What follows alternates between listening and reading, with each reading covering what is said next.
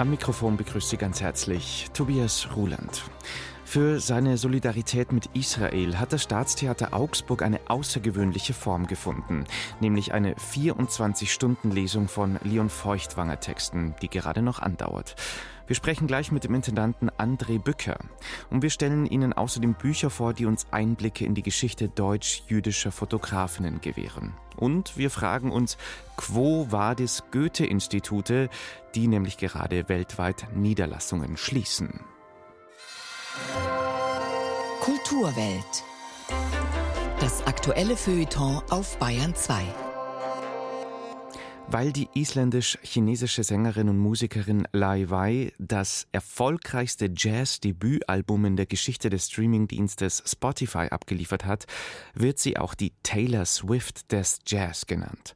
Und das Erfolgsjahr 2023 überzuckert Lai Wei jetzt noch mit einer Duettsingle zusammen mit Nora Jones.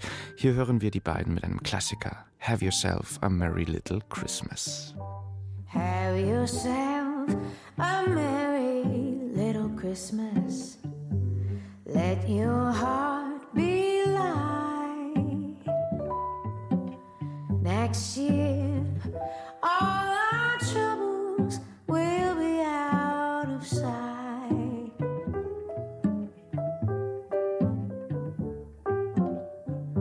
Have yourself a merry little Christmas. Make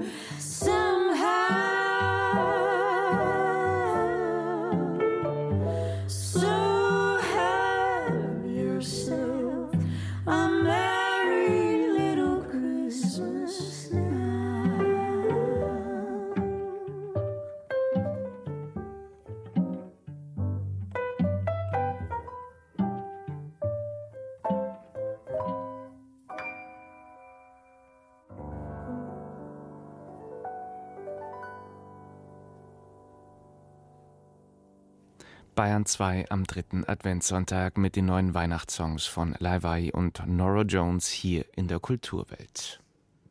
Den heutigen zur Erinnerung, den späteren zur Warnung. So der Titel einer bemerkenswerten Veranstaltung am Staatstheater Augsburg. Es ist eine 24-stündige Lesung, die gestern Nachmittag um 14 Uhr begonnen hat. Sprich, sie dauert gerade noch an. Mit diesem Lesungsmarathon erklärt sich das Staatstheater solidarisch mit Israel und will außerdem ein klares Zeichen gegen Antisemitismus setzen. André Bücker ist Intendant am Staatstheater Augsburg und ich frage mal gleich, Herr Bücker, haben Sie die Nacht durchgemacht? Ja, ich habe die Nacht quasi durchgemacht. Ich war dann heute Morgen so um Viertel vor fünf im Bett ja, das war äh, sportlich. Weil Sie so lange bleiben mussten oder wollten oder konnten?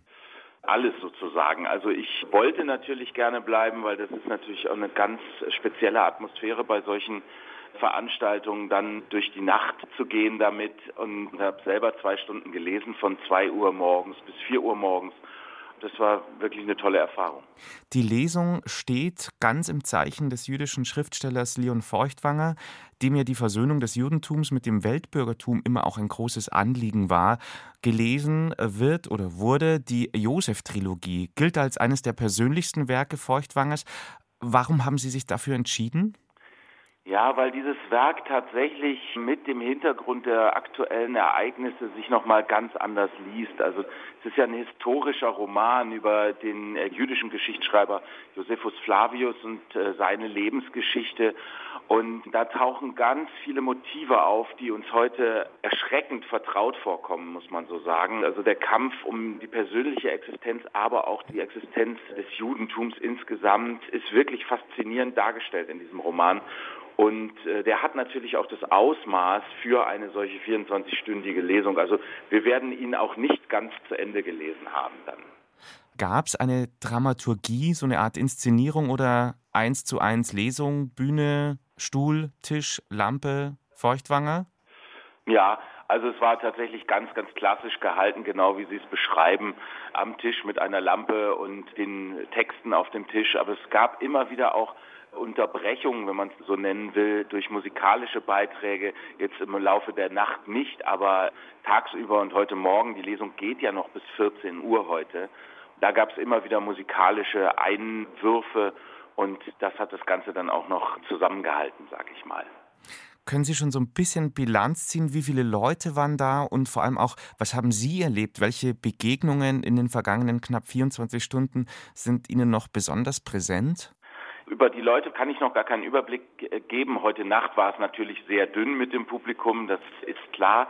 Aber das sind dann wirklich diese ganz besonderen Begegnungen. Also man kommt mit Menschen sehr, sehr intensiv ins Gespräch nach den Lesungen. Es gab ja immer Wechsel. Die Leute konnten auch rein und rausgehen, wie es ihnen gefällt. Aber man hat dann doch einige Gespräche am Rande erlebt, wo Menschen einem ganz direkt auch von ihren, auch persönlichen Erlebnissen berichtet haben. Das war dann schon sehr bewegend. Ihre Veranstaltung findet am Ende einer Woche statt, die überschattet wird von den Ereignissen unter anderem an der Freien Uni Berlin, wo Pro-Palästina-Aktivisten einen Hörsaal besetzt haben und jüdische Studenten aufgefordert haben, die Uni zu verlassen. Dazu die Meldung über einen vereitelten Hamas-Anschlag in Deutschland. Waren Sie im Vorfeld angespannter als gedacht? Hatten Sie Befürchtungen wegen etwaiger ungeplanter Störaktionen oder dergleichen? Waren jetzt nicht explizit beunruhigt, aber wir haben natürlich darüber nachgedacht. Wir haben auch Sicherheitsmaßnahmen getroffen für die Veranstaltung. Wir haben einen Security-Dienst und wir waren auch mit den Behörden im Gespräch, aber wir waren jetzt tatsächlich nicht besonders beunruhigt.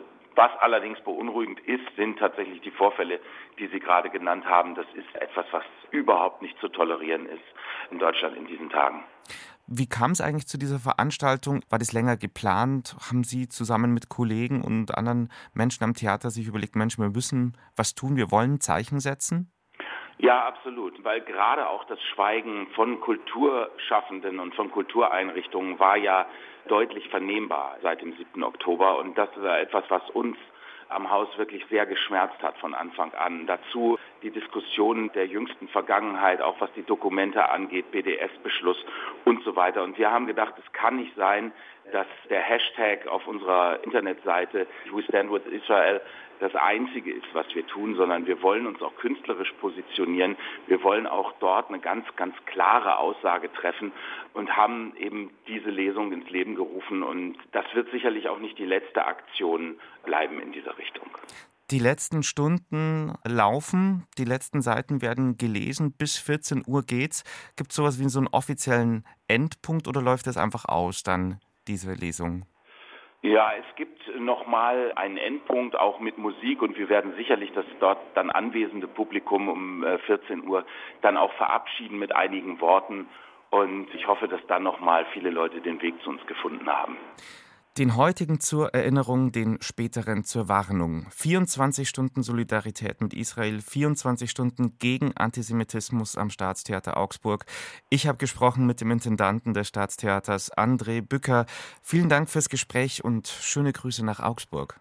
Vielen Dank ebenso. 12.16 Uhr, Sie hören Bayern 2, die Kulturwelt am Sonntag.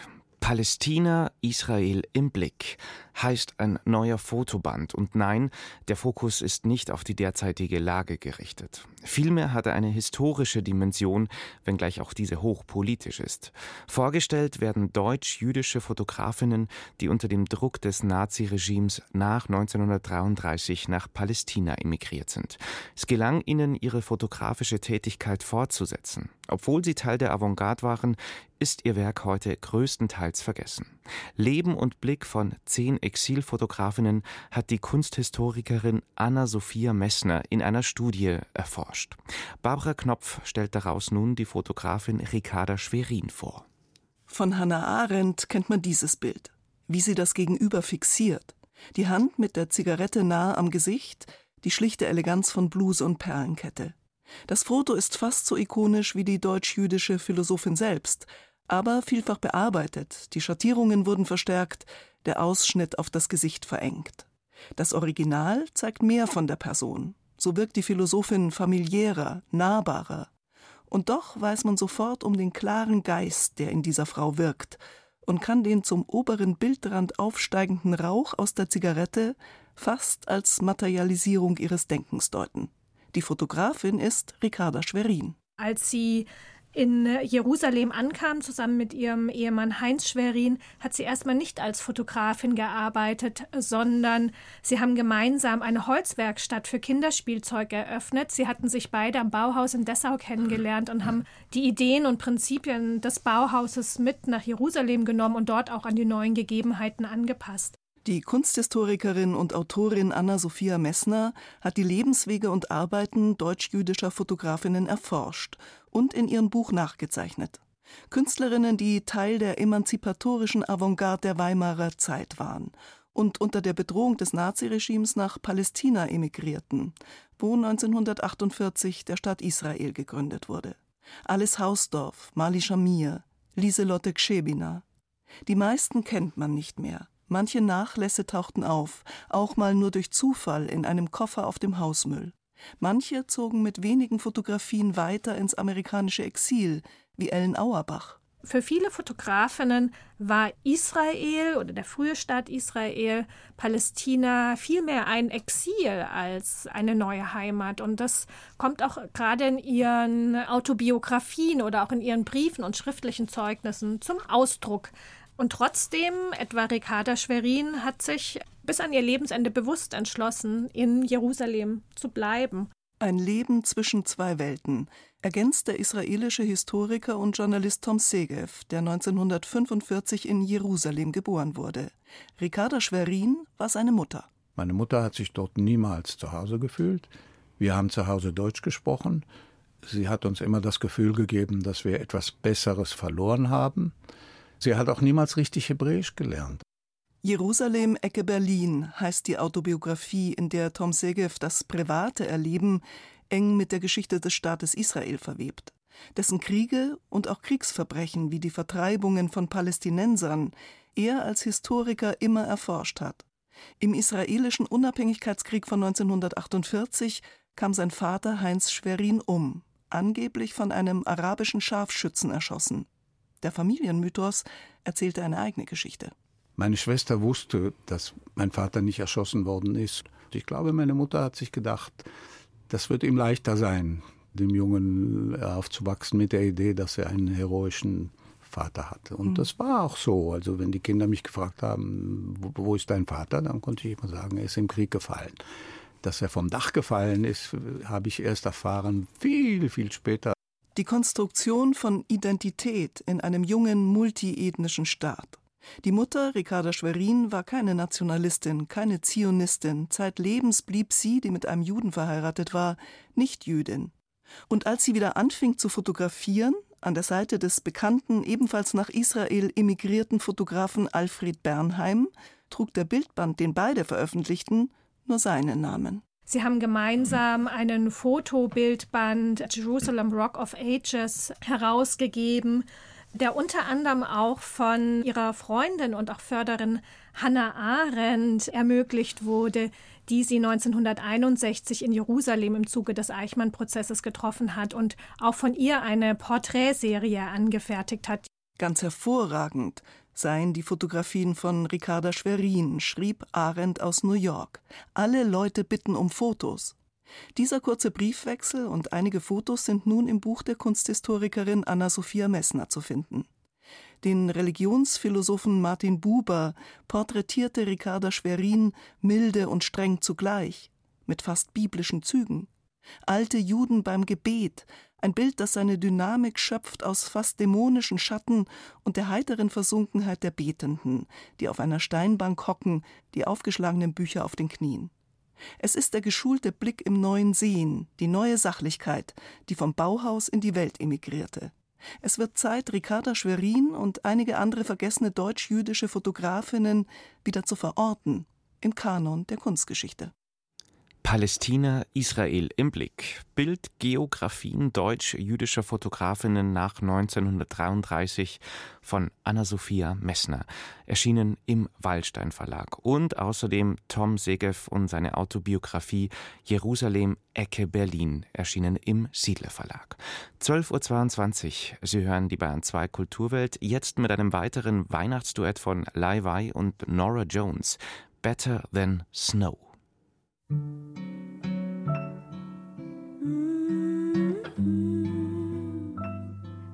Sit by my fire, I'll never leave you. Look out the window, palm trees aglow. Now, as I sweat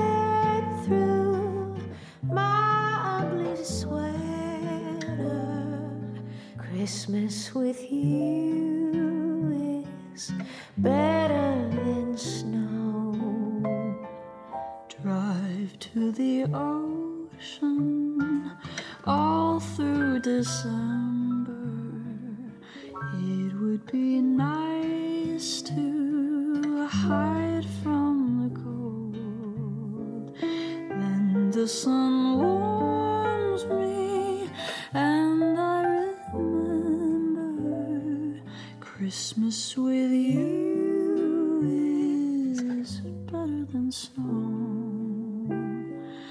Christmas with you is better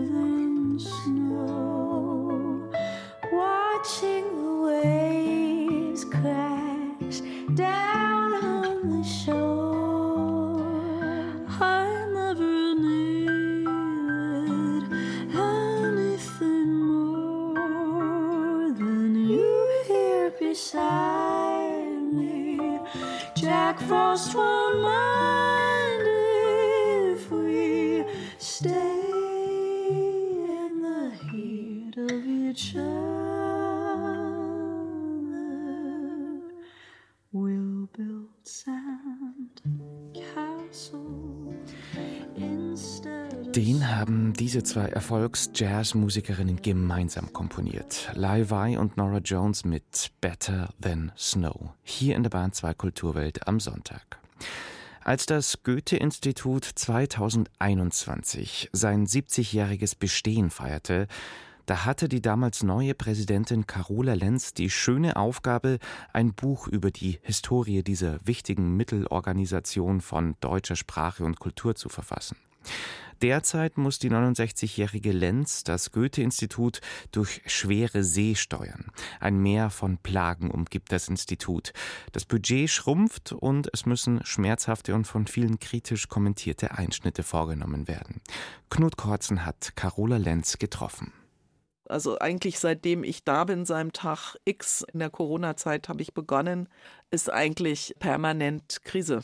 Seit drei Jahren ist Carola Lenz Präsidentin des Goethe-Instituts und als solche befindet sie sich, mit dem Wort des Jahres sei es gesagt, im Krisenmodus. Unlängst hat sie die Schließung von neun der weltweit 158 Dependancen verkündet und wurde vor allem für den Abbau der Präsenzen in Italien und Frankreich gerüffelt. Allerdings war der Aufschrei im deutschen Feuilleton auch so ein bisschen Untergang des Abendlandsstimmung und es mischte sich manchmal mit einer ziemlichen Arroganz gegenüber Osteuropa und vor allen Dingen auch der Frage, ob man im Südpazifik aktuell oder in Zukunft in den nächsten Jahren auch präsent sein sollte. Und das kann ich dann nicht mehr nachvollziehen und nicht gutheißen. Wir haben das dichteste Netzwerk nach wie vor in Frankreich und in Italien.